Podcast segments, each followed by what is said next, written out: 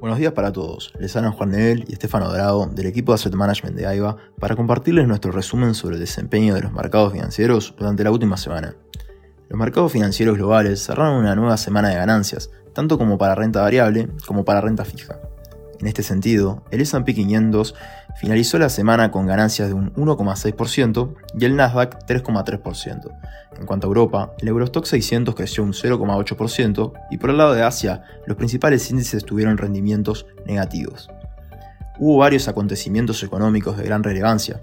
Tanto el PMI manufacturero de China, Reino Unido, Alemania y Estados Unidos estuvieron por debajo de 50, lo que implica que la industria manufacturera aún no se encuentra en expansión. En el caso de China y Estados Unidos estuvo por debajo de las expectativas y en el caso de Alemania y Reino Unido por encima. También se presentaron las encuestas Scholz de ofertas de empleo, que estuvieron por encima de las expectativas y se posicionaron a un nivel no visto desde agosto, reafirmando nuevamente la fortaleza del mercado laboral. En cuanto a la decisión de tipos de interés de la Reserva Federal, sucedió lo que era esperado. La tasa de interés subió 25 puntos básicos, posicionándose en 4,75, pero moderando su tono hawkish, reconociendo que comenzó el proceso de desinflación, pero que aún quedarían alzas pendientes. A su vez, Jerome Powell comentó que para las siguientes decisiones se decidirá el tamaño de las alzas monitoreando datos mensuales. Los mercados reaccionaron a las declaraciones de Powell con optimismo, con un rally en acciones a fin de la tarde. El hecho de que Powell utilizara la palabra desinflación por primera vez en sus discursos en las últimas comunicaciones y reiteradas veces provocó un fuerte impulso en los mercados por indicios de que el problema de la inflación ya habría pasado su peor momento y la Fed optaría por disminuir su agresividad en las próximas reuniones. Al día siguiente, el Banco Central Europeo también comunicó lo que esperaba el mercado, una suba de 50 puntos básicos en los tipos de interés, posicionándose la misma en 2,5%.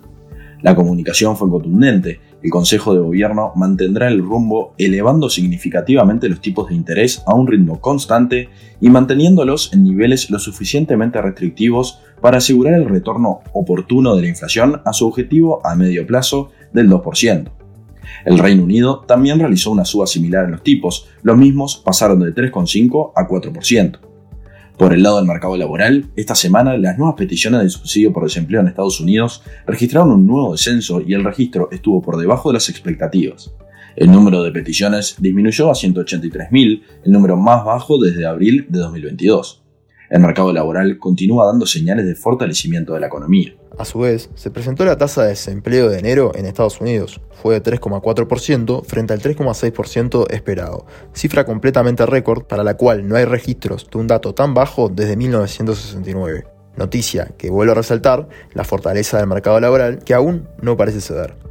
Esta noticia, si bien habla bien de la situación económica, es un problema en cuanto al objetivo de la Fed de llevar la inflación a su rango objetivo. En materia de reportes corporativos, se destacaron los resultados de Meta Platforms, Alphabet, Apple y Amazon. Meta Platforms, mejor conocida como Facebook anteriormente, se estimaba que tendría una caída en los ingresos del último cuatrimestre de 2022 con respecto a los últimos tres meses de 2021.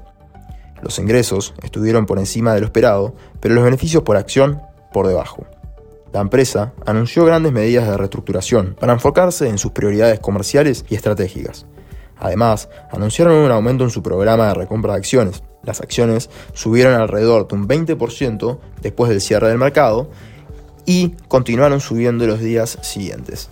En cuanto a Apple, Alphabet y Amazon, las tres presentaron o beneficios por acción o ingresos por debajo de lo esperado, y con resultados inferiores al año anterior, que no conformaron a los inversores. Además, las previsiones para el próximo trimestre no son las más alentadoras. Estamos entrando en una nueva semana crucial para los mercados. En cuanto a noticias económicas, se destaca el IPC de Alemania y las nuevas peticiones de subsidio por desempleo en Estados Unidos.